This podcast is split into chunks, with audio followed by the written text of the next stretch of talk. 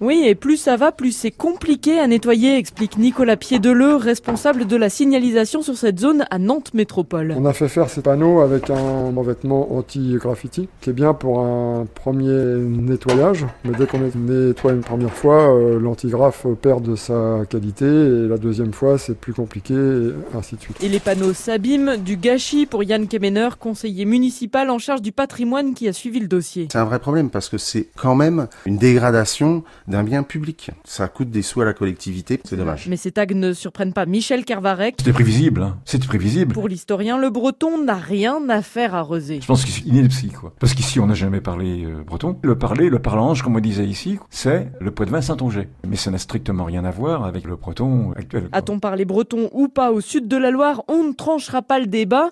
Alors, qui est l'auteur de ces tags mystérieux Michel Carvarec n'a pas de réponse. non, c'est pas moi, non, non, non, non c'est pas moi. Ça me fait rigoler, quoi. Pour Yann Kemener, il y a tout de même un indice. Le tag, il est toujours le même. C'est un trait assez homogène, c'est tout le temps le même. Donc c'est la même personne. On peut se tromper, hein, je suis pas enquêteur, mais euh, ça semble assez clair. Et pour l'instant, la mairie n'a pas porté plainte.